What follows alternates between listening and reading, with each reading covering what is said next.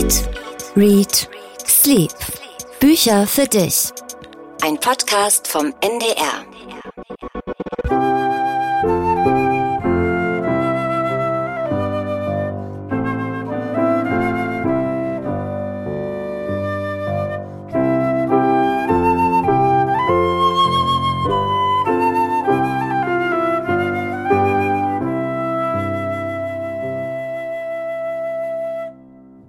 Ja, weihnachtliche Hausmusik zum Fest. Frohe Weihnachten wünschen wir. Ich bin Daniel Kaiser an der Flöte und Jan Ehlert am Klavier, aber hier ist nicht der neue Weihnachtspodcast, sondern Eat, Read, Sleep, wo es eigentlich um Essen, Lesen und Schlafen geht. Unser Bücherpodcast, heute aber natürlich zum Fest mit weihnachtlicher Einstimmung. Und natürlich, Jan, was soll ich sagen, habe ich etwas Weihnachtliches zu essen mitgebracht in dieser Keksdose, die jetzt Ich wäre auch sehr enttäuscht, wenn du nichts hättest. Dann wäre ich jetzt persönlich losgegangen und hätte Kartoffelsalat mit Würstchen geholt. Die literarische Vorspeise. Jan, was siehst du? Ich reiche es dir mal Corona-konform rüber. Definitiv kein Kartoffelsalat. Das stimmt. Auch kein Karpfen, auch keine Gans. Was isst man sonst an Weihnachten? Es sind Lebkuchen. Kann man das sagen? Mhm. Ja, Kuchen. Kuchen auf jeden Fall mit Mandeln drauf, braun, etwas Aha. fester. Ja. Es sind, die, die entscheidenden Worte sind gefallen, nämlich Kuchen und die Farbe Braun. braune Kuchen. Braune Koken. Braune Kuchen, genau. Es ist das Rezept von Theodor Storm. Das hat für Theodor Storm, das war ein Stück leibhaftiges Weihnachten, braune Kuchen in seiner Geschichte unterm Tannenbaum in Immensee immer wieder, wenn es um Weihnachten geht, kommen diese braunen Kuchen vor. Ich sehe schon, du guckst es schon, du darfst reinbeißen, du darfst reinbeißen. Das ist toll, denn, denn bei uns zu Hause gibt es eigentlich den Adventsbrauch, dass meine Eltern jedes Jahr zum ersten Advent Kekse backen. Da Mhm. gibt es dann auch diese braunen Kuchen. Ah. Und dieses Jahr ist das natürlich wie so vieles ausgefallen. Deswegen sind das meine ersten dieses Ja, Jahr. Endlich. schön. Zumindest am ersten Weihnachtstag. genau, ja. Ich darf jetzt natürlich keinen Vergleich zu meinem Vater ziehen, ohne hier den Weihnachtsfrieden zu zerstören, aber sie sind sehr, sehr lecker. Sehr lecker. Äh, Theodor Schaum schreibt zum Beispiel vom Weihnachtsfest, ich schließe die Augen, denn ich will nichts sehen beim Gang ins Weihnachtszimmer und trete in das gegenüberliegende festlich erleuchtete Zimmer, das ganz von dem Duft der braunen Kuchen und des heute besonders fein gemischten Tees erfüllt ist. Der braune Kuchen als der Duft, als der Geschmack von Weihnachten. Es geht um das bürgerliche Weihnachten des 19. Jahrhunderts und da hat uns ja gerade Theodor Storm mit ganz vielen literarischen Ergüssen beglückt. Mit Draus vom Walde komme ich her. Ich muss euch sagen, es weihnachtet sehr. All überall auf den Tannenspitzen sah ich goldene Lichtlein sitzen. Und ein Weihnachtsgedicht, was ich auch immer auswendig lernen musste, ähm, wollte, durfte. Vom Himmel in die tiefsten Klüfte ein milder Stern herniederlacht. Vom Tannenwalde steigen Düfte und hauchen durch die Winterlüfte und kerzenhelle wird die Nacht. Musstest du das auch sagen? Das musste ich tatsächlich nicht aufsagen, wobei wir unterm Weihnachtsbaum ja immer Gedichte aufgesagt haben. Das habe ich dir ja schon mal verraten. Von der Weihnachtsmaus von James Krüß bis hin zu der Glocke von Friedrich Schiller. Und ich habe auch ein Weihnachtsgedicht, was ich heute zitieren wollte, weil es eigentlich ganz schön passt. Von Hermann Hesse ist das nämlich. Und da heißt es, ich ahnte, spürte auf einmal, dass alles, Sterne, Berg und Tal, ob ferne Länder, fremdes Volk, sei es der Mond, sei es Sonnenstrahl, das Regenschnee und jede Wolk, dass all das in mir drin ich find, verkleinert, einmalig und schön, ich muss gar nicht zu jedem hin. Und das hat, glaube ich, die Stimmung dieses Weihnachtsfestes ganz gut eingefangen, stimmt, ja. dass man eben viele Traditionen, viele Menschen nicht besucht hat. Ja, die Weihnachtsgedichte, was, was ganz Wunderbares. Und ich habe als Kind das nicht so immer ganz verstanden, zum Beispiel die Texte und die erschienen mir so in so einer fremden Sprache formuliert. Aber jetzt freue ich mich eigentlich daran und äh, dass ich sie damals gelernt habe und dass sie so ganz tief in mir drin sind. Ein frommer Zauber hält mich wieder, anbetend, staunend muss ich stehen. Es singt auf meine Augenlider ein goldener Kindertraum hernieder. Ich fühl's, ein Wunder ist geschehen. Also es geht gar nicht mehr um dieses dogmatische Kirchenweihnachten, sondern es ist dieses bürgerliche Weihnachten mit Knecht Ruprecht, mit dem Christkind, mit dem Gefühl, mit der Familie. Ähm, und dazu gehört eben auch dieser braune Kuchen. Also Theodor Storm hat, glaube ich, unser Bild von Weihnachten und ganz stark geprägt. Das Rezept war nicht so einfach zu bekommen. Also es gibt nur dieses uralte Rezept mit Zutaten, die man, wenn überhaupt, noch in der Apotheke bekommt. Dann habe ich tatsächlich tatsächlich bei der Stormgesellschaft angerufen in Husum. Mhm. Und die haben mir so ein modernisiertes Rezept diktiert. Und dann habe ich mit Hilfe ähm, eines guten Freundes von mir, Marco, der ist mein Eat, Read, Sleep Küchencoach, äh, haben wir das äh, gebacken. Es ist äh, Zucker mit Zucker, mit Butter und Zucker und etwas Mehl. Aber hm. nicht zu wenig Butter. Ich muss ja sagen, nachdem du in der letzten Folge über die Trockenheit von Katharinas Keksen gelästert hast, diese hier sind doch sehr saftig geworden. Diese sind sehr, sehr saftig geworden. Mehr Weihnachten auf, geht nicht. Genau, auf jeden Fall schafft es wunderschöne Weihnachtsstimmung, die ja auch ein bisschen rührselig, ein bisschen kitschig sein muss. Ich weiß nicht, ob man im Allgäu braune Kuchen kennt, aber Rührseligkeit, darum ging es wenig in unserem Bestseller für diese Woche. Die Bestseller Challenge. Wir haben gelesen gemeinsam Funkenmord von dem Autorenduo Volker Klüpfel und Michael Kober. Und das ist der inzwischen schon elfte Fall für Kommissar Kluftinger der in Altusried im Allgäu lebt und der sich, das kann man vielleicht sagen, nicht gerade durch kriminalistische Brillanz auszeichnet, sondern eher durch sein ja eher gemütliches Leben, seine Vorliebe für Kässpatzen, seine Tollpatschigkeit. Er leidet unter einer Leichenphobie, was für Kommissare bei der Mordkommission vielleicht auch nicht so vorteilhaft ist kann mit moderner Technik gar nicht umgehen und findet, dass die Welt nur dann in Ordnung ist, wenn seine Frau Erika den Haushalt macht und ihn eben regelmäßig mit seiner Leibspeise versorgt. Weitere wichtige Figuren sind der Intimfeind Dr. Langhammer und seine Frau Annegret und der Ermittlerkollege von Kluftinger, der sensible Richie Meyer. Das ist so das Setting, kann man mhm. sagen, in diesem mhm. Altusried. Und diese Reihe ist unglaublich erfolgreich, auch schon verfilmt worden, viele davon. Als Hörbuch gibt es sogar als Gesellschaftsspiel gibt es den Kluftinger. In diesem elften Fall geht es jetzt zurück zu den Anfängen der Karriere des Kommissars. Damals nämlich, vor 30 Jahren, hatte er den Mörder einer jungen Lehrerin ausfindig gemacht, Katrin Kruse, die auf grausame Art ermordet wurde. Allerdings hat sich Kluftinger bei den Ermittlungen damals wie so üblich, nicht gerade professionell angestellt und der vermeintliche Mörder, das erfahren wir jetzt, war unschuldig und der wahre Täter läuft seit 30 Jahren noch immer frei herum. Ein Darum Cold geht's. Case. Ein, Ein Cold, Cold, Case, nach genau. 35 Jahren. Hat der Cold Case denn deine Leselust erwärmt, angeheizt? Es fängt ganz stark an. Eine Gruselführung für Touristen an den Tatort von damals, zu diesem Holzkreuz, an dem diese junge Lehrerin wie eine Hexe verbrannt wurde. Eine tolle Szene, erst Suspense und dann gleitet es sofort in Komik ab und das ist es ja. Es ist ja gar kein Krimi im Sinne hm. von Who Done It, nicht spannend in dem Sinne. Es sind ja mehr, die, wie du sagst, die Figuren der Provinz im Allgäu aufs Maul geschaut, die Typen schön gezeichnet dieses Regionale, das Rustikale im Allgäu und ganz lebendig die Szenen und Dialoge wie fürs Fernsehen geschrieben. Mhm. Habe ich jetzt, also habe ich wirklich oft gedacht, das, sind Fern das ist ein Fernsehdrehbuch. Mhm. Sehr unterhaltsam. Ich habe das am Anfang wirklich sehr gern gelesen. Mhm. Und dann ist aber so diese Lebensuntüchtigkeit. Der ist beim Bahnfahren überfordert. Der mhm. ist von seinem Handy überfordert. Der kauft so einen Thermomix und denkt, das kostet statt 1550 Euro. Da kommen lustige Momente, aber ich finde schon, dass oft die Grenze zwischen Figur und Karikatur verschwimmt. Also ich habe diese, diese, gibt's diese Taufszene, seine Enkelin soll getauft werden. Da kommt der indischstämmige Priester und führt mit denen so ein Taufvorgespräch. Und das sind wirklich 30 sehr elende lange Seiten, die nicht sehr komisch sind. Also das ist dann wirklich Schießklasse Schenkelklopfer. Ich habe da unglaublich gelacht, oh. muss ich sagen. Gerade bei, gerade bei dieser Szene habe ich furchtbar lachen Da erzählt er seinem, schreibt eine Mail dem Vater seiner Schwiegertochter in Japan und in so einem Deutsch-Englisch-Gemisch. Ich habe die erste Mail war noch lustig, der erste Satz, aber dann war es so, es war also es klingt ein bisschen doof, es war so unglaubwürdig. Ich habe das nicht geglaubt und ich brauche immer so ein Mindestmaß an Glaubwürdigkeit für eine Figur. Ja, ich glaube, das darf man nicht erwarten und dann ist es lustig. Gerade diese Szene, die immer abstruser wird, weil er natürlich überhaupt gar kein Englisch kann und dann natürlich willentlich im Sinne der Autoren des Autorenduos, aber für ihn un unwillentlich die Taufe so beschreibt, als wäre das eine Teufelsaustreibung fast, als wird das Kind weggegeben, wenn nicht sogar missbraucht. Also das wird dann alles immer absurder, was er sich da zusammenreimt. Dazu kommt der indische Pastor, der eben nicht wirklich Deutsch kann, auch nicht wirklich versteht, was alle von ihm wollen. Und die erzkatholischen Großeltern, die ihre ganz klaren Vorstellungen haben, lustig. Also genau über die Szene habe ich mich am meisten amüsiert in dem Buch. Aber du, du, hast, du hast natürlich recht. Es lebt insgesamt von der Komik und die Grenze zwischen Komik und Klamauk, die ist ja doch auch schon sehr dünn. Also mir ging es so, als er versucht, Wäsche zu waschen und einfach an der Waschmaschine scheitert oder eine WhatsApp-Gruppe einrichten soll und dann natürlich nicht weiß, was WhatsApp ist und genau wie Renate Bergmann, Bergmann, in dem Buch, wie Renate wir, Bergmann wie Renate in dem Bergmann, Buch schreibt, dann bleiben wir genau. eben zu Hause, WhatsApp falsch schreibt.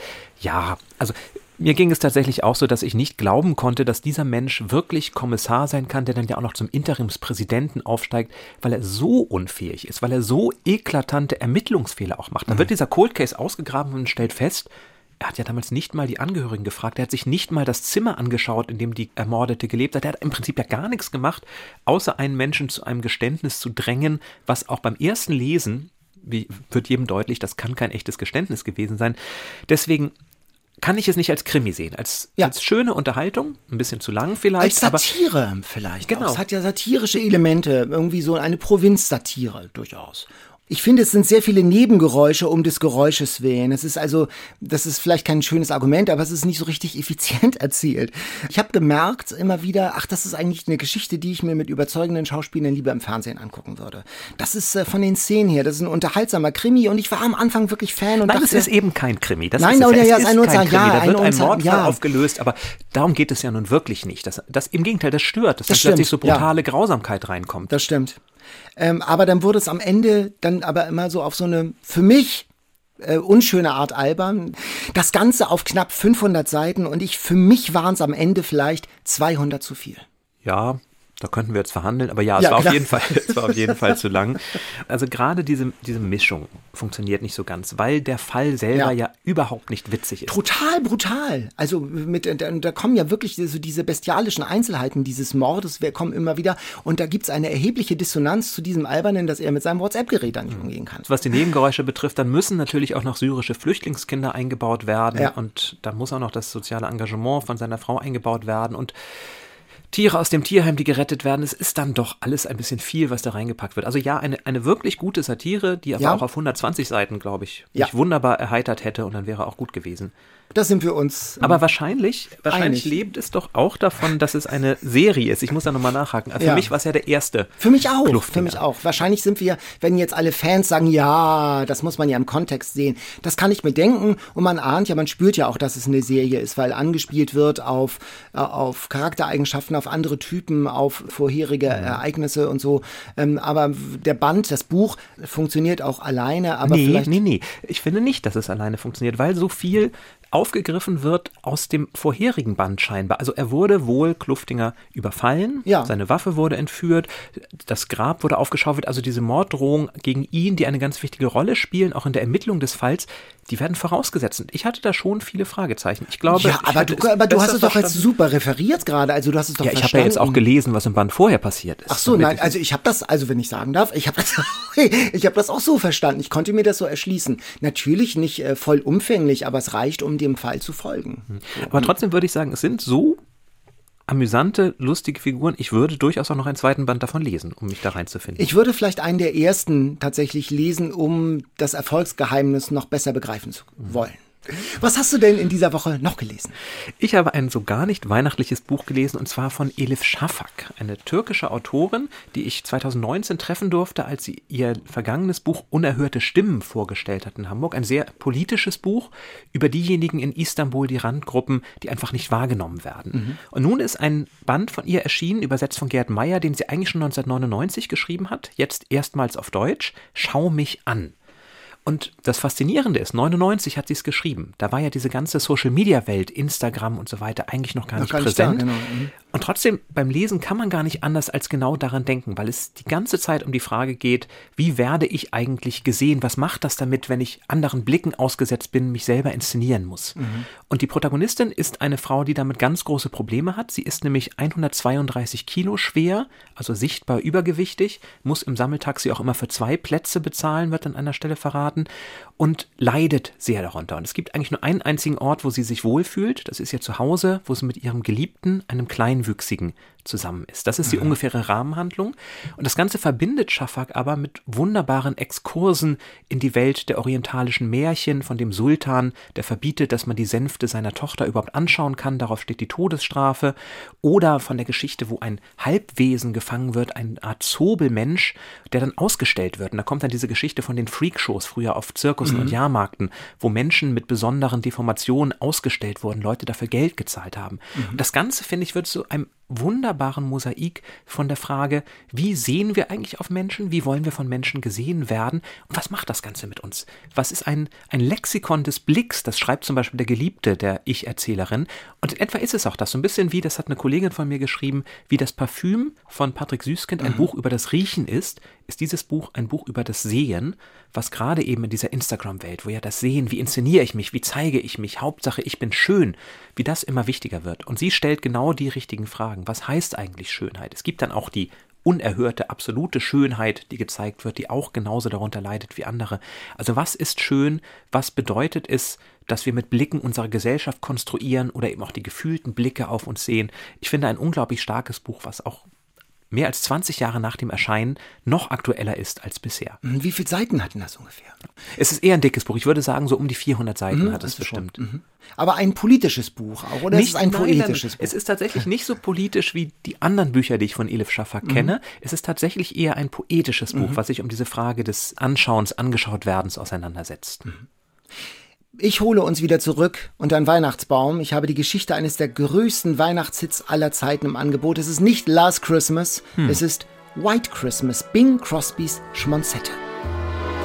I'm dreaming of a white Christmas. Und dieses Weihnachtslied hat ein Jude komponiert. Der Sohn eines Kantors einer Synagoge im russischen Zarenreich, er hieß Isidor Balin oder Balin, da gibt es so unterschiedliche Schreibweisen.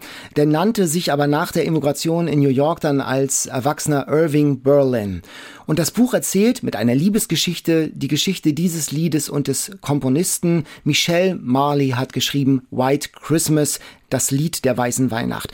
Und sie beschreibt, wie die erste Erinnerung des kleinen Jungen Izzy an Weihnachten ist, als die Kosaken sein Elternhaus im Städtel im russischen Zarenreich niederbrennen, während nebenan die Weihnachtsglocken läuten.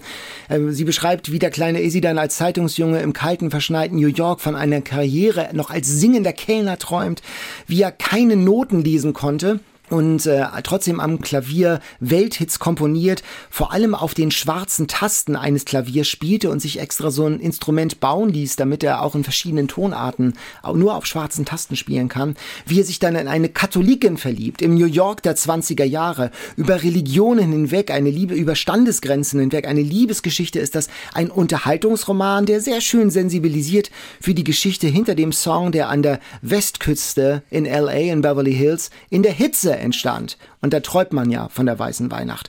Und wenn man dann mhm. diesen Song nochmal hört, äh, hat er wirklich äh, nochmal eine andere Tiefe. Ist eine schöne, leichte Lektüre. Michelle Mali, das ist ein Pseudonym von mhm. Michaela Jari. Die schreibt sehr erfolgreich Unterhaltungsromane unter verschiedenen Namen. Das Kino am Jungfertstieg, das Haus an der Alster. Sie hat auch so einen Edith Piaf-Roman geschrieben, der sich sehr gut verkauft hat.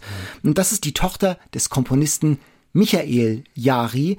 Und der hat äh, in den 30er, 40er, 50er und 60er Jahren ganz bekannte Melodien geschrieben. Zum Beispiel, das kann doch einen Seemann nicht erschüttern. Mm. Ich weiß, es wird einmal ein Wunder geschehen. War das nicht Sarah Leander? Ja, ja, genau. In den 30er Jahren. Ah, okay. Genau, ja, ja. Und äh, wir wollen niemals auseinandergehen. Auch äh, von mm. Heidi Brühl, dieser Grand Prix-Titel. Ich sag mal, das war eine wirklich eine schöne, entspannte Weihnachtslektüre. Auch da habe ich viel gelernt und mm. nebenbei noch mitgefiebert mit dieser unmöglichen wirklichen Liebe zwischen dem Juden und der Katholikin in New York der 20er Jahre. Michelle Marley, White Christmas, das Lied der weißen Weihnacht. Obwohl es ja, wie du es beschrieben hast, gar nicht so weihnachtlich beginnt, aber die Weihnachtsstimmung kommt dann trotzdem auf? Schon, weil äh, Weihnachten reflektiert wird, weil er auch Weihnachten mochte tatsächlich dann mhm. und ähm, weil Weihnachten auch zwischen äh, Juden und dem Chanukka-Fest und den Christen und dem Weihnachtsfest reflektiert wird und erzählt wird. Also es ist jetzt keine Weihnachtsschmonzette, sondern es ist wirklich ein schönes Lied über ein Weihnachtslied, was irgendwie alle kennen. Ich habe ja gehört, dass die meisten Weihnachtslieder tatsächlich im Sommer geschrieben werden, damit sie dann rechtzeitig zur Weihnachtssaison ist. Ob das bei Weihnachtsbüchern auch so ist, dass da jemand dann Weihnachten äh, im Hochsommer in seinem Zimmer sitzt und sagt, jetzt schreibe ich einen Weihnachtsroman? Oft ist das ja so wahrscheinlich, so wie bei Adventskalendern. Man möchte ja nicht, und diese ganzen Weihnachtsmänner, die werden ja alle im Sommer wahrscheinlich gefertigt irgendwie. So ist das. Das ist ein zynisches Geschäft. Wir dagegen planen natürlich immer erst sehr kurzfristig, genau. Ich habe machen. diese Kuchen haben wir gestern Abend gebacken. Also sie sind wirklich noch sehr, sehr frisch. Also das ist wirklich authentischer Weihnachtsspirit, der durch diese Folge wabert und weht. Hm, das schmeckt man aber auch. Und als Gesprächsgast haben wir heute jemanden, von dem ich denke, dass wir mit ihr besonders gut, also ich habe da so ein Gefühl, besonders gut über Weihnachten sprechen können. Heute zu Gast bei Eat, Read, Sleep. Mondscheintarif, Herzsprung, Freizeichen, ja, das sind Bestseller, mit denen man sofort einen Namen verbindet. Ildiko von Kürti. Sie hat sozusagen ein eigenes Genre geschaffen, nämlich mit leichter Hand geschriebene Geschichten, Texte voller Lebensweisheit, voller Charme und auch voller Selbstironie. Und jetzt hat sie ein Buch veröffentlicht mit Texten, aber auch vor allem mit lauter leeren Seiten. Es wird Zeit, das Tagebuch zum Klagen, Lachen, Klüger werden, also ein Buch zum Mitschreiben. Ildiko von Kürze, Ildiko, herzlich willkommen, frohe Weihnachten. Frohe Weihnachten, hallo. Wann ist denn für dich Weihnachten? Wann sagst du dir so, nur ist Weihnacht? Also ich, äh, die ganze Adventszeit gehört für mich dazu. Die beginnt tatsächlich mit den ersten Spekulatius im Supermarkt, also Mitte September. Und dann ist Weihnachten aber auch ganz schnell vorbei. Nach Heiligabend, die zwei Tage ziehe ich noch durch und dann wird abgeschmückt, abdekoriert. Oha. Und dann können von mir aus die Tulpen ins Glas und äh, das neue Jahr beginnen. Also ich bin kein Fan von diesen zwischen den Jahren der Zeit, wo man so eigentlich das Alte ist vorbei, das Neue lässt noch auf sich warten, das mag ich eigentlich nicht so gerne. Aber die Spekulatius spielen sicher eine große Rolle, die hast du ja schon genannt, denn ich bin über einen Satz gestolpert, über den ich mich sehr gefreut habe in deinem Buch. Ich bin nicht besonders mutig, dafür aber sehr verfressen. Also Essen ist dir schon wichtig. Ja, Essen ist mir sehr wichtig. Ich habe gerade eine äh, Erfolgsnachricht zu vermelden. Ich habe nämlich zum ersten Mal gelungene Vanillekipferl gebacken, also oh. also keine entscheidende Zutat vergessen. Sie sind allerdings alle zerbrochen. Äh, das ist mir noch nicht gelungen, aber der Geschmack ist 1A. Also da finde ich, habe ich schon Grund stolz zu sein. Hat da auch Lea Linster mitgeholfen? Mit der Sterneköchin hast du ja zusammen auch ein paar Videos gedreht oder ist das ein Eigenrezept? Das ist kein Eigenrezept, natürlich nicht, aber es ist das äh, Rezept meiner wunderbaren Nachbarin Nachbarin Nicola, die fantastisch backen kann und der immer alles gelingt.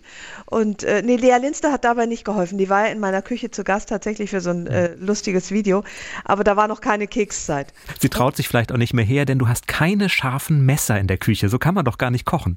Ja, also ich komme ja durchs Leben ohne scharfe Messer und vielleicht komme ich auch deswegen besonders gut durchs Leben. Ich habe selten Schnittverletzungen, meine Kinder sind alle am Leben.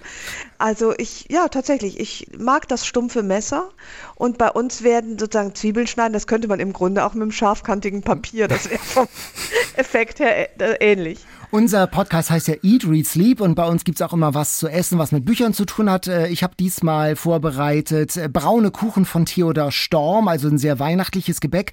Und ich habe gelesen jetzt bei dir, du hast auch während Corona viel Zeit gehabt zum Kochen und auch neue Expertisen entwickelt.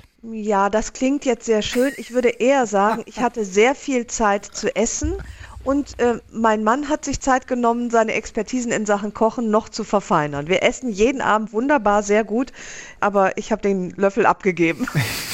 Und essen vor allem nicht mit schlechtem Gewissen. Das ist, glaube ich, auch eine Botschaft aus deinem Buch. Denn auf Ach der, ja, das auf der ich Homepage. Noch nicht gelesen. Wo hast du das her? Ach Mensch, auf deiner Homepage steht, wenn Sie herkommen, ziehen Sie bloß nicht den Bauch ein. Also durchaus dazu stehen, wenn über Weihnachten ein paar Kilo dazukommen. Ach ja, ja, ja, für andere äh, gilt das natürlich. Ah, für andere. Da ist mir das auch ganz egal. Aber ich habe dann schon nachher eigentlich immer ein schlechtes Gewissen und das wird dann auch irgendwann so groß, entsprechend dem Zeiger auf der Waage, der nach oben geht, dass ich dann äh, sage, so jetzt eben, also gerne auch an Neujahr, jetzt wird erstmal gefastet und die Uhr, innere Uhr auf Null gestellt und so. Ich bin da, ich schwank da relativ zwischen den Extremen. Das fand ich war eine sehr schöne Botschaft, dass du in deinem Buch sagst, man soll nicht immer sagen, ich bin mit allen meinen Schwächen zufrieden, ich liebe meine mhm. Schwächen. Mhm dieses Ich will so bleiben, wie ich bin, du darfst, du darfst. was da gesäuselt wird, sondern man darf seine Schwächen durchaus auch nicht schön finden. Ja, mich nervt das so zu tun, als müsse man jetzt so alles an sich akzeptieren. Das stimmt ja gar nicht. Das, es gibt ja Schwächen, die durchaus einen schwächer machen, als man das sein möchte. Und jetzt darf man nicht mal mehr drunter leiden, sondern muss die auch noch akzeptieren. Das stört mich, weil ich durchaus ein paar Sachen habe an mir, da werde ich womöglich mein Leben lang mich dran abarbeiten, aber aufgeben möchte ich auch nicht. Dein neues Buch hat viele leere Seiten. Warum? Weil ich glaube, dass für jeder Mann, jede Frau das Schreiben wirklich ein wahrer Segen ist.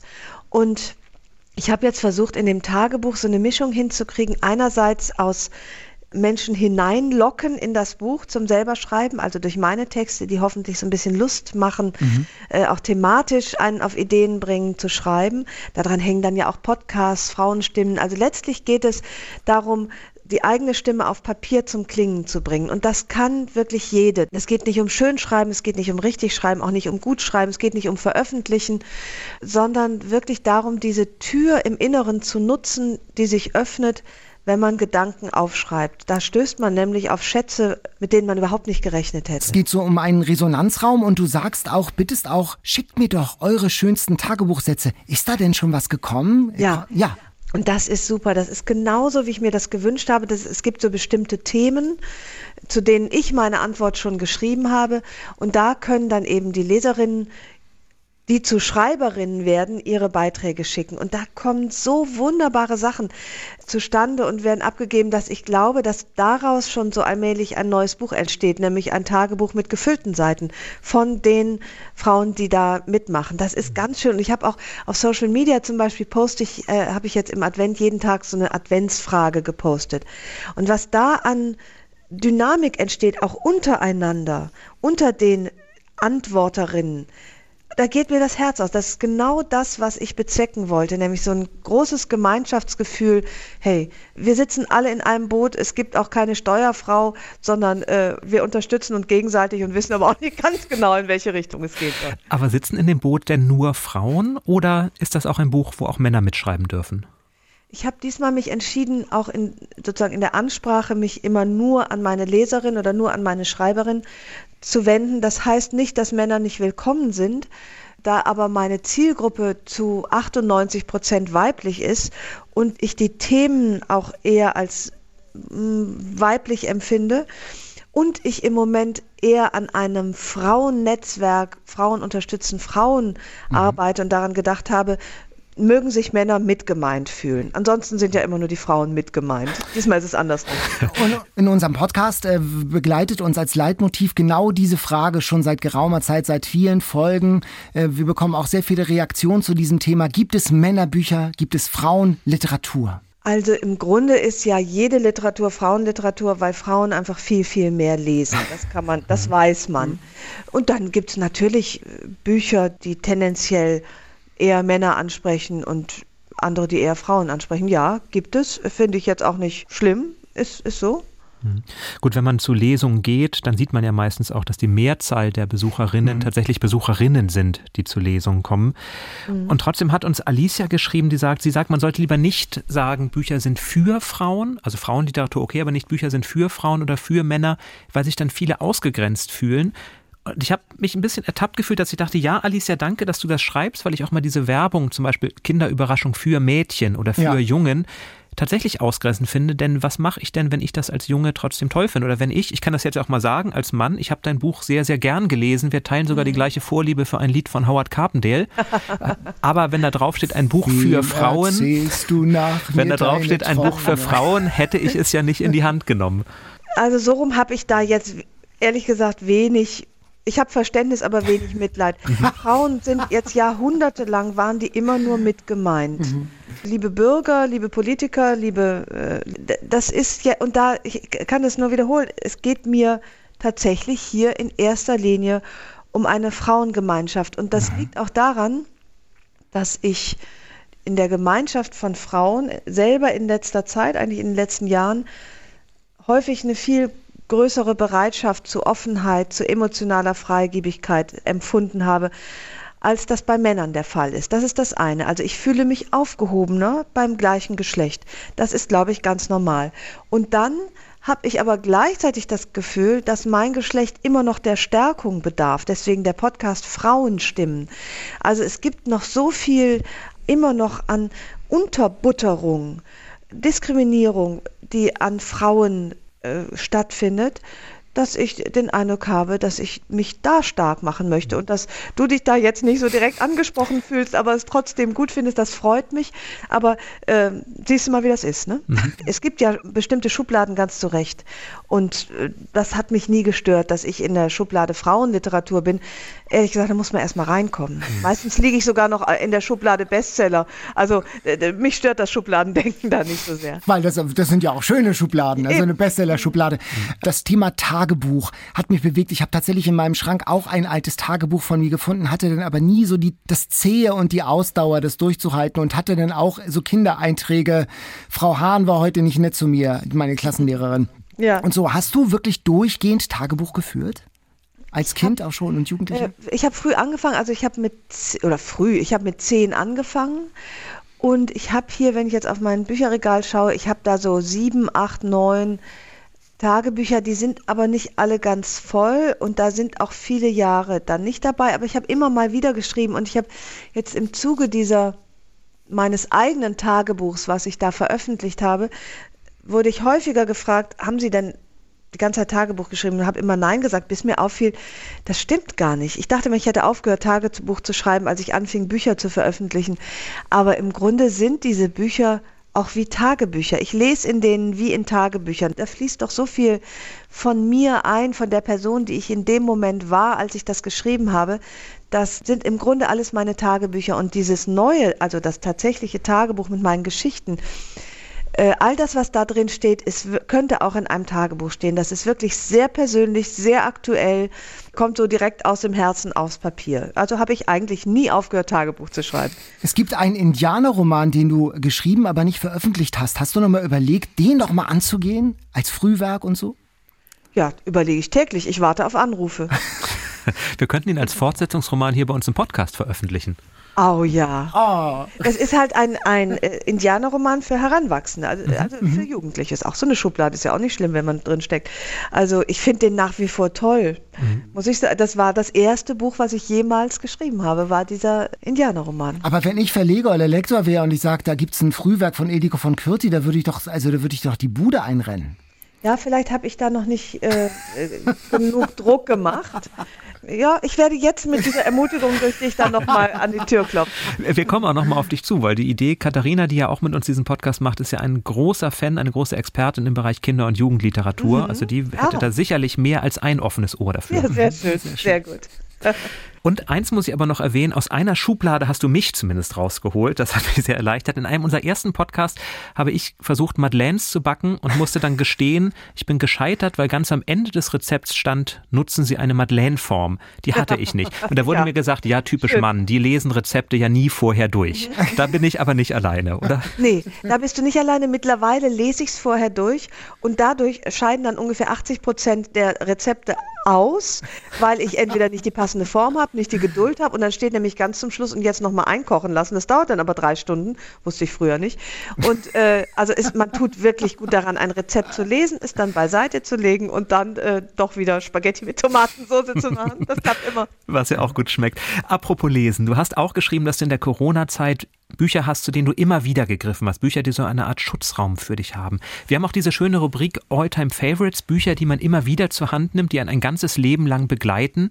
Hast du da einen Tipp für uns? Oh ja, da habe ich viele Tipps. Also erstmal sind das alle Bücher von Dorothy Sayers. Das ist eine Kriminalschriftstellerin, Zeitgenossin von Agatha Christie. Fantastische, unterhaltsame, literarisch wertvolle, herrliche, altmodische Krimis.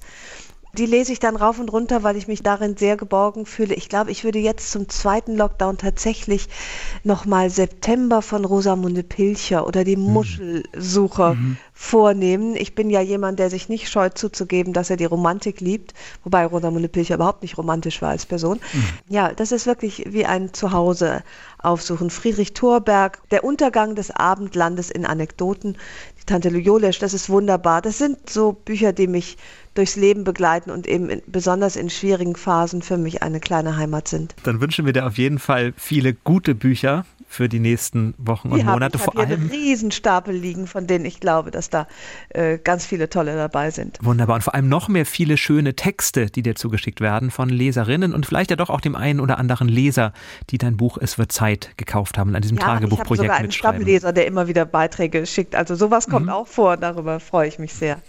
Ja, dann noch eine schöne Rest-Weihnachtszeit, die bei dir ja verkürzt ist und einen guten Rutsch und äh, ein erfolgreiches neues Jahr. Alles das Gute, Eldiko. Herzlichen Dank. Danke. Tschüss. Danke dir. Tschüss.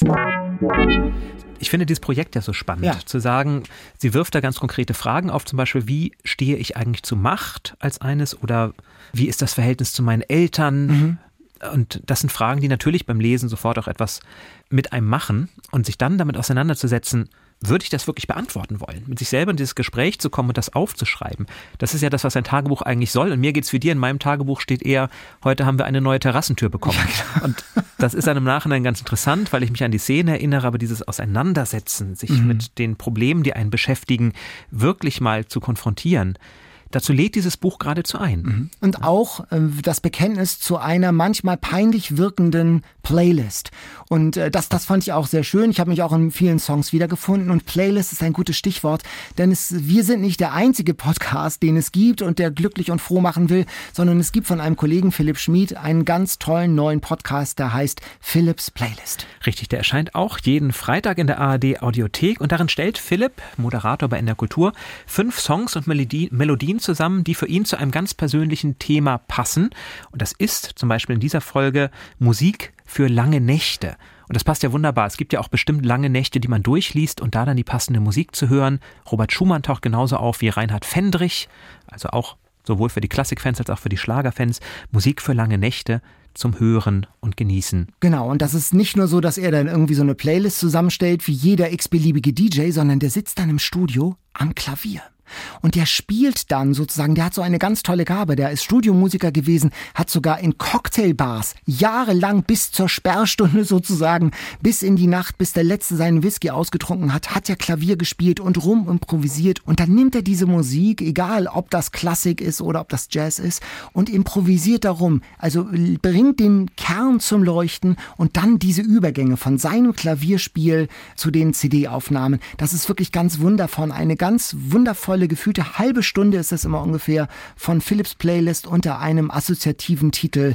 Songs, die leuchten oder genau, über Musik, den Mond. Musik, um den Mond zu betrachten, Musik für einen Roadtrip. Und er hat uns auch noch einen Buchtipp für unseren Podcast mitgegeben, sein Alltime Favorite, und der stammt von Elizabeth Hay und heißt Nachtradio, eine elegische und einfühlsame Reise in die kanadische Wildnis und ins Herz eines Lokalradiosenders, ein Loblied auf Gefühl, Stimme und den Zauber des Hörens, sagt er. Überraschend spannend, beruhigend und gefährlich wie eine gute Radiosendung. Also das vielleicht zum Lesen eine Empfehlung. Weitere Empfehlungen haben wir natürlich auch noch. Die All-Time Favorites. Hast du denn einen weihnachtlichen Klassiker heute bei der Hand, Jan? Nein, ich habe oh. zwei weihnachtliche Klassiker bei der Hand. Denn wir haben so viele Zuschriften bekommen von mhm. euch und da waren auch einige für Weihnachten dabei, typische Weihnachtsbücher. Und da wir die ja jetzt im Januar nicht mehr ganz gut vorstellen können, habe ich gedacht, mindestens zwei muss ich jetzt mal rausgreifen. Das eine ist etwas für das Herz und das andere für den Humor. Ich mhm. beginne mal mit dem Humor. Die Mail stammt von Bernadette und sie hat uns die Kurzgeschichten Holidays on Ice von David Sedaris mhm. empfohlen. Ah, der ist lustig, der David Sedaris. Der ist lustig. Der und sie toll. schreibt in diesen Kurzgeschichten, da dreht sich alles um Weihnachten und sie sieht ihn schon bei seinem Aushilfsjob als Weihnachtszwerg im Kaufhaus und muss schon wieder grinsen. Sein Humor, schreibt Bernadette, ist der Wahnsinn. Er hat aber auch enormen Tiefgang, gerade wenn er über seine Familie schreibt. Sie hat bis auf ein Buch bisher alles von ihm gelesen und empfiehlt alle seine Bücher jedem gerne weiter. Und zumindest dieses Weihnachtsbuch, David Sedaris, Holidays on Ice, das empfiehlt empfehle ich mindestens genauso gerne weiter, Bernadette. Übersetzt hat es übrigens der großartige Harry Rowold, der mhm. ja auch immer schon sprachlich für einen tollen Humor steht. Und am tollsten ist tatsächlich diese Geschichte. David Sedaris, er heißt auch so, er wird so einmal angesprochen in, dem, in der Kurzgeschichte, hilft aus als Zwerg im Weihnachtswunderland im Kaufhaus Macy's. Und Zwerg ist nicht Zwerg, sondern es gibt Eingangszwerge, Trinkwasserspenderzwerge, Brückenzwerge, Eisenbahnzwerge, Irrgartenzwerge, Inselzwerge, Zauberfensterzwerge, Notausgangszwerge, Ladentischzwerge, Zauberbaumzwerge und so weiter und so weiter. Und er muss in die verschiedenen Rollen schlüpfen und beobachtet dabei Menschen im Weihnachtseinkaufswagen Einkaufswahnsinn mit einem mhm. sehr bösen Blick. Also die Familien, die kommen und das Foto von dem Kind auf dem Schoß des Weihnachtsmanns perfekt inszenieren. Der Weihnachtsmann wird dann nur noch zur Deko quasi, der gefälligst tun soll, was die Eltern gerade wollen. Das Kind soll dann bitte auch gerne mal sagen, ich wünsche mir, dass Procter Gamble keine Tierversuche mehr macht, damit die Eltern glücklich sind. Und meine Lieblingsstelle war tatsächlich, ein geflecktes Kind besucht den Weihnachtsmann, klettert auf seinen Schoß und äußert den Wunsch, bald keine Windpocken mehr zu haben, woraufhin der Weihnachtsmann aufspringt und wegläuft. Also eine ganz, ganz tolle Geschichte. Und da gibt es noch eine andere tolle, wo ein Großstadtkritiker Weihnachtsmärchen in einer Kleinstadt beschreibt mhm. und kritisiert. Weihnachtsmärchen an Schulen zum Beispiel. Mhm. Auch das Weihnachtsmärchen von Charles äh, Dickens also, beispielsweise, okay, ja. wo er sich unglaublich darüber aufregt, dass der Tiny Tim doch gar nicht richtig humpeln kann. Dabei hat Tiny Tim durch Diabetes gerade einen Fuß verloren und humpelt wirklich.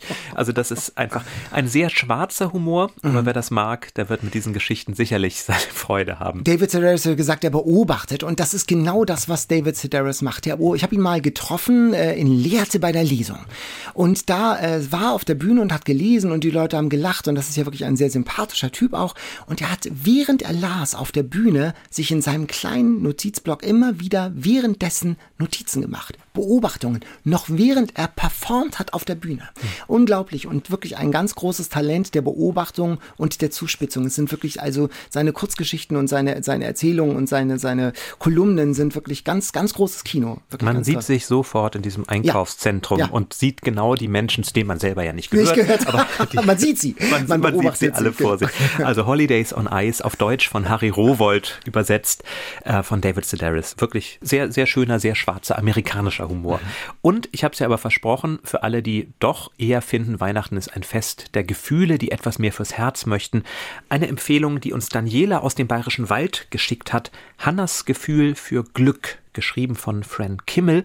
Daniela schreibt, das ist vielleicht keine große Literatur, aber wirklich eine schöne Lektüre rund ums Fest. Und ich finde, es ist tatsächlich für alle, die den kleinen Lord Weihnachten auf jeden Fall mindestens einmal gucken müssen oder Anne of Green Gables, die werden dieses Buch lieben. Es geht um eine Familie, die plötzlich ein Mädchen auf der Straße findet, das alleine kurz vor Weihnachten durch den kalten Schnee läuft. Und Eric, der Vater, nimmt sie dann mit nach Hause. Und so beginnt eben die ganze Familie, sich mit diesem Mädchen auseinanderzusetzen. Seine Frau ist zunächst gar nicht so begeistert, aber das kleine Mädchen gewinnt die Herzen aller und löst so ganz viele familiäre Konflikte.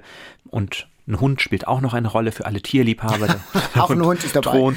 Also wirklich, wirklich etwas Wunderschönes fürs Herz, schnell gelesen, aber nachhaltig. Ich habe auch eine kleine Träne verdrückt, als ich das gelesen oh. habe. So Hannas Gefühl für Glück von Fran Kimmel oder Holidays on Ice. Ich habe in den vergangenen Tagen einen Weihnachtsklassiker zur Hand genommen, der eben schon erwähnt wurde, nämlich Charles Dickens A Christmas Carol. Der Weihnachtsabend, so heißt es in dieser Übersetzung. Ich habe das als kleines äh, Buch aus dem Reklam Verlag. Das ist die Geschichte natürlich des Geizhalses Ebenezer Scrooge, dem zu Weihnachten erst sein verstorbener Kompagnon als äh, Geist erscheint mit Kettengerassel und dann die drei Geister der vergangenen, der gegenwärtigen und der künftigen Weihnacht. Und er sieht in, in der vergangenen Weihnacht Glücksmomente äh, in seiner Kindheit äh, und Momente von tiefer Traurigkeit, der Zurückweisung. Er erlebt nochmal, wie er zu dem wurde, der er ist. Und äh, der Ge Geist der gegenwärtigen Weihnachts zeigt ihm, was gerade um ihn herum geschieht, nämlich was andere von ihm denken. Und der Geist der zukünftigen Weihnacht zeigt sein trauriges, künftiges, mögliches Schicksal. Mhm. Und schön ist es, wie die ersten beiden Geister zum Beispiel eher sehr geschwätzig sind und ganz viel reden und der dritte ganz gruselig gar nichts sagt. Ich habe das schon oft gelesen mhm. und habe es jetzt wieder auch gern gelesen. Ein schönes Stück wirklich Weihnachtsliteratur, oft verfilmt und in der Popkultur ganz oft natürlich irgendwie auch äh, zitiert. Also Charles Dickens wahrscheinlich fast, na, fast so wirkmächtig wie Lukas 2 und es begab oh. sich aber zu der Zeit, naja, nicht ganz, aber ähm, mehr, äh, mehr, mehr, mehr meinst du sogar? Ah, so, na, ähm, also schon ein Gefühl, das ich beim Lesen hatte von Reflexion, von Achtsamkeit, von Gefühl. Was würde denn mir sozusagen der Geist der äh, vergangenen Weihnacht, der gegenwärtigen Weihnacht und der künftigen Weihnacht, was würden diese Geister mir geschwätzig aufschwatzen oder stumm zeigen? Genau, genau deswegen glaube ich, dass es vielleicht tatsächlich wirkmächtiger ist. Also natürlich haben mehr Menschen die Weihnachtsgeschichte gehört, aber mhm. die Botschaft, jetzt mal nicht die christliche, sondern die menschliche Botschaft ja. dahinter, ist eben die ganz starke. Wie wurde ich der, der ich bin? Was ist es aber, auf das es wirklich ankommt Genau. und wie schaffe ich es, andere Menschen glücklich zu machen. Das ist ja das Schöne am Ende, das darf man, glaube ich, verraten, weil es so bekannt ist, Es dass gibt ein Happy es End. gibt, Oh. es gibt ein Happy End. Ebenezer Scrooge wird zum besten Mann, der je in dieser Stadt gelebt hat, macht alle glücklich, Mhm. wird auch zum Patenonkel des kleinen Tiny Tim, der ihm dann noch ein langes, glückliches Leben ermöglicht und das mag jetzt vielleicht etwas kitschig klingen, aber es ist so schön, weil es gerade zu Weihnachten wieder einmal zeigt, worauf es denn eigentlich wirklich ankommt im Leben. Nämlich Genau. nicht darauf, möglichst viel Geld anzusammeln, nicht darauf, möglichst andere zu übervorteilen und immer nur zu versuchen, die Ellbogen auszufahren und der Beste zu sein, sondern es kommt eben darauf an, auf die anderen zu schauen, Nächstenliebe und Barmherzigkeit zu zeigen. Und das finde ich jedes Jahr wieder schön. Ich habe es dieses Jahr auch schon zweimal geguckt. Charles Dickens war, ich habe das neulich gelesen, ja eher so ein Hiopai. Also der hatte ja eine Frau, mit der er zehn Kinder hatte und dann hat er sie wohl verlassen und hat gesagt, du bist mir zu dick. Also ähm, plötzlich ist dieser, dieser äh, sehr empathische, freundliche, für Nächstenliebe plädierende Mann bekommt jetzt irgendwie so einen Schatten. Ich habe mich jetzt gefragt, ob das irgendwas mit, ähm, mit meiner Rezeption dieses Buch macht, habe aber festgestellt, das nicht, sondern es ist nach wie vor ganz tolle Literatur.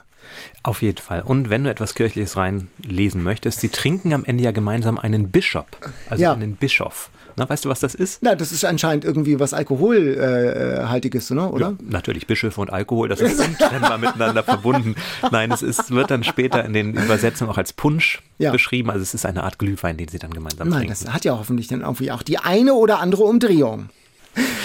So, für die Kategorie, die jetzt kommt, könnten wir sicher auch die eine oder andere Umdrehung brauchen, denn es kommt zum Quiz und da sind wir heute völlig unbeteiligt. Und denn Katharina hat etwas vorbereitet. Ähm, Wir haben heute nicht nur die Lostrommel, sondern auch noch eine Quiztrommel. Also beziehungsweise ich habe ja einen, eine schöne silberne Schachtel, eine schöne silberne Box. Und oh, schau mal. Das ist ja schon fast Silvester. Ich sehe Ja. hier drei Knallbonbons, also diese, die man auseinanderziehen kann. Katharina hat sich wirklich, die muss ja stundenlang da gebastelt haben. Mhm. So Knallbonbons mit roten Fäden zusammengebunden. Buchseiten, äh, Ja. aus Buchseiten bestehen die. Das tat mir übrigens ein bisschen weh in der Seele, dass ihr aus Buchseiten bastelt. Also Es ist wirklich nur für Bücher, die man sonst, weil sie so unerträglich sind, äh, ins Altpapier tun ich würde. habe sogar schon mal Bücher aus dem Altpapier gerettet, die ich noch gar nicht lesen wollte, aber ich habe es einfach nicht über mich gebracht. Wir gehen davon aus, dass es nur Kopien sind, damit du jetzt ganz befreit in, die, in das Quiz gehen kannst. Ja. Ganz befreit nicht, denn Katharina hat angekündigt, dass es was mit Aktivitäten zu tun hat. Ich Oh. bleibe also angespannt, aber lass uns anfangen. Das Quiz. Ich nehme wie bei Jeopardy, ich nehme dann Kategorie ein Buch in einem Satz für zwei braune Kuchen. Wirklich wie ein Knallbonbon. Oh, es kommt Eine Schokolade grüne Serviette, Schokolade. heraus. Oh. Kleine Tannenbäume. Katharina, das hast du wirklich sehr, sehr liebevoll, sehr, sehr schön Oh, Es ist gemacht. wirklich wie Weihnachten. Drei, kleine Aha. Rollen. Frage, Gut. Lösung, Aha. Multiple Choice. Okay. Ah, gut. Oh, sie hat an alles gedacht. Eine Frage, eine Lösung und für mich Multiple Choice. Sehr schön. Wollen wir mit dem Multiple Choice anfangen oder mit der Frage? Dann sind wir wie bei Jeopardy, genau. Wir machen mal die Antwort. Ja. Nee, jetzt machen wir mal die Frage. Wir machen mal die Wir Frage. Reizender Amerikaner macht grimmigen Engländer zum Freund der Armen. Ach, das weiß ich. Reizender Amerikaner macht Grimmigen grimmigen Engländer, Engländer zum Freund, der, Armen. Ich habe es sogar schon erwähnt heute. Du hast es erwähnt.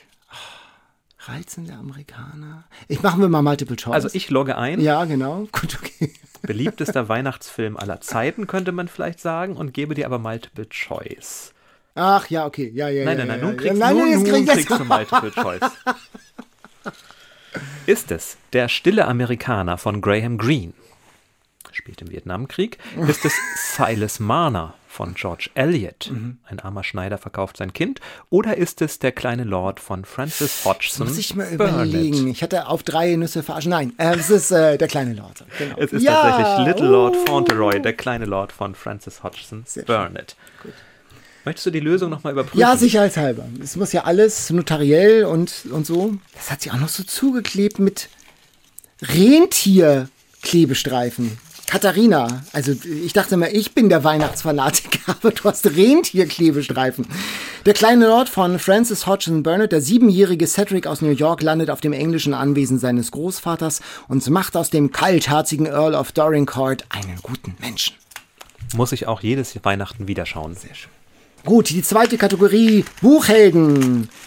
Gut. Und ich gehe da etwas rabiater an. Ich sage, oh, guck mal, da Oh, ist ein ein, Wolf? ein, ich würde sagen, ein Fuchs, ehrlich Ein Fuchs? gesagt. Ja, also unsere Biologiekenntnisse, mal gucken. Vielleicht ergibt sich das ja aus der Frage. Wir haben Multiple Choice, Lösung und Frage. Die Frage, Ein Buchheld mit einem Fuchs. guckt euch die Dinge, die aus dem Christmas-Cracker gefallen sind, genau an. Dahinter verbirgt sich ein Bilderbuch, das sozusagen ein Dezember-Klassiker ist. Ich habe hier also das hier ein Fuchs und Ein Wichtel. ein Wichtel und ein Fuchs oder ein rotes Käppchen und ein Wolf. Also Katharina, im Zweifelsfall ist es kein Wolf. Also ich, das, oder es ist ein Wolf. Nein, es ist doch orange. Du hast schon recht. Das Ja, müsste ist ein ein- Fuchs sein. Ist es ein Feuerwerk für den Fuchs von Sven Nordquist? Tomte Tummetott von Astrid Lindgren? Oder der Findefuchs von Irina Korschunov? Ich gestehe, Kinderbücher sind leider nicht meine. Stärke. Tomte Tot, ich, ich weiß, dass, es, dass wir zu Hause Figuren hatten, die Tomte Tot hießen, die so ein bisschen aussahen. Tummetott, gut. die so ein bisschen aussahen wie dieses Wichtelmännchen. Ich habe keine Ahnung, ich würde aber auf Tummetott, auf Astrid Lindgren Ich tippen. glaube erstmal, Rotkäppchen fehlt. ähm, ich sag, um was anderes zu sagen, der Findefuchs. Ich sage es einfach nur, um was anderes zu sagen, ohne das Buch Mhm. Aber zu du kennen. weißt, ich wollte gerade sagen, du weißt auch nicht, worum es Nee, darum na, geht. natürlich weiß ich das nicht. Es ist die Geschichte vom Wichtel Tomte Tummetott, der die schlafenden Menschen und die Tiere auf dem Hof bewacht. Wusste ich. Wusstest du natürlich, Jan, kein Zweifel. Ich habe keine okay, Ahnung, lass uns bitte. geht, aber immerhin. Du, Jetzt. du, du bekommst dafür jetzt äh, auch den äh, Fuchs-Wolf. Und du behältst den Tomte. Ich bei die Tomte, genau.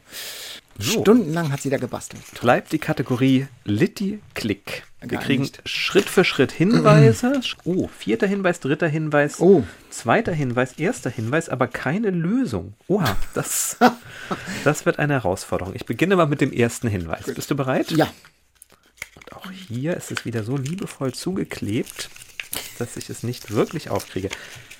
Oha, oh, einer von euch möge bitte dieses Lied am Klavier spielen. Das spielen wir denn auch zusammen, würde ich sagen dann.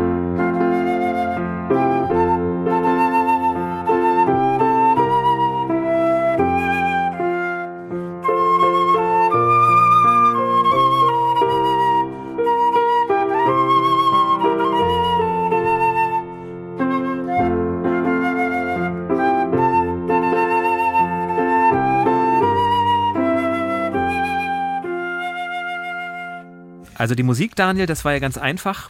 O Tannenbaum. Genau. Der gesuchte Autor hat eine Weihnachtsgeschichte geschrieben, deren Titel so ähnlich klingt wie der Titel dieses Weihnachtsliedes. Also der gesuchte Autor hat eine Weihnachtsgeschichte geschrieben, deren Titel so ähnlich klingt wie O Tannenbaum. Fällt dir was ein? Jetzt noch nichts. Also tatsächlich unterm Tannenbaum Storm würde mir jetzt einfallen, aber okay. Ja, gut. Ja, Tannenbaum. Tannenbaum. Vielleicht was mit O. Hm, gut, ich mache mal den zweiten Hinweis auf. Ja. Vielleicht wird es dann ja einfacher. Na, erraten, also die Novelle heißt Unter dem Tannenbaum. Wir suchen, wie gesagt, den Autor. Ja, gut. Nächster Hinweis: In dieser Novelle findet man das berühmteste deutsche Weihnachtsgedicht. Gut, wir, wir haben noch zwei Hinweise. noch wir, nehmen, wir sind jetzt eis, äh, eiskalt. Sag doch mal das berühmteste deutsche raus. Weihnachtsgedicht noch einmal auf.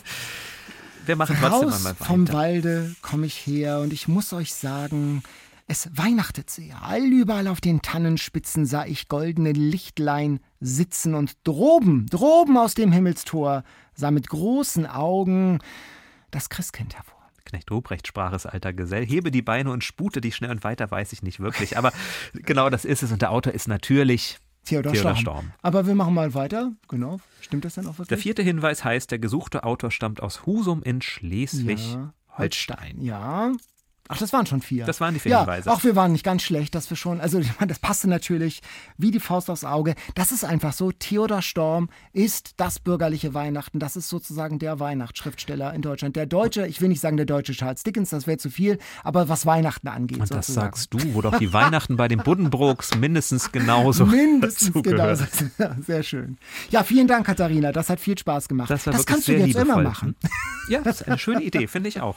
Auch mit den Schoko-Weihnachtsmännern. Und es hat sich ja auch vor allem mit der Aktivität sehr in Grenzen gehalten. Ja. Wir haben schon an Kniebeugen oder irgend sowas gedacht, aber das war. Das Schöne ist, das nächste Mal sind wir ja zu dritt dabei und was wir dann lesen in unserer Silvesterfolge, das wollen wir jetzt mal schauen. Bestseller Challenge. Die Auslosung. Das sind die Lose und diesmal haben wir nicht die von der Spiegel Bestsellerliste genommen, denn die haben wir auch fast alle durch.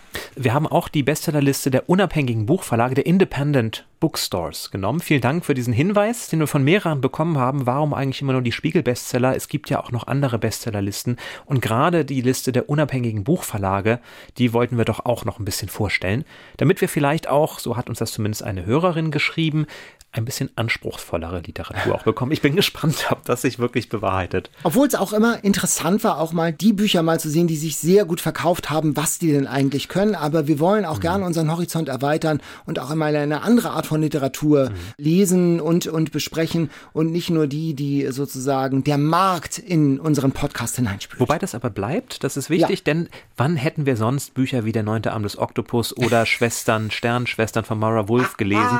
Und wir werden ja in der Silvesterfolge, das sei vielleicht verraten, auch unser schlimmstes Leseerlebnis ja. des Jahres noch einmal Revue passieren lassen. Und ich glaube, ohne die Bestsellerliste wären einige weniger schlimme dabei gewesen. Jan, ich habe ähm, die Lostrommel vorbereitet und deshalb möchte ich dich bitten zu ziehen. Ein Buch, das wir erstmals alle drei lesen werden. Ja. Auch Katharina wird dann dabei sein. Also, so, das hier soll es sein. Alex Lepic La Croix und die stillen Nächte von Montmartre. Das klingt nach einem Paris-Krimi. Sagt ja, mir aber nichts. Sagt mir auch nichts. Es könnte aber auch was Romantisches sein. Die stillen Nächte von Montmartre könnte irgendwie auch ja, was aber, Gefühliges sein. Aber da ist ja so ein Name davor. La Croix und die stillen Nächte von Montmartre. Wollen wir nicht weiter spekulieren? Lass uns einfach lesen. Werden wir tun. Das also in der Silvesterfolge. Dann zu dritt, Daniel, Katharina und ich. Und ihr hoffentlich auch alle. Wenn ihr noch einmal nachlesen wollt, über welche Bücher wir gesprochen haben oder das modernisierte Rezept der braunen Kuchen von Theodor Storm nachbacken Lecker. wollt, dann findet ihr all das bei uns in den Show Notes unter dem Podcast oder eben auch auf unserer Internetseite ndr.de-eat-read-sleep. Schreibt uns gerne eine Mail mit euren Lieblingsbücher mit euren Herzensbüchern und äh, die E-Mail-Adresse lautet eatreadsleep.ndr.de. Abonniert gerne unseren Podcast und wenn ihr die Möglichkeit habt, das kann man bei einigen Podcast-Anbietern, dann bewertet doch auch unseren Podcast. Wir freuen uns auf die nächste Woche. Macht's gut, bis dann. Und noch ein schönes Weihnachten. Bis dann. Tschüss. Eat, Read, Sleep. Bücher für dich. Ein Podcast vom NDR.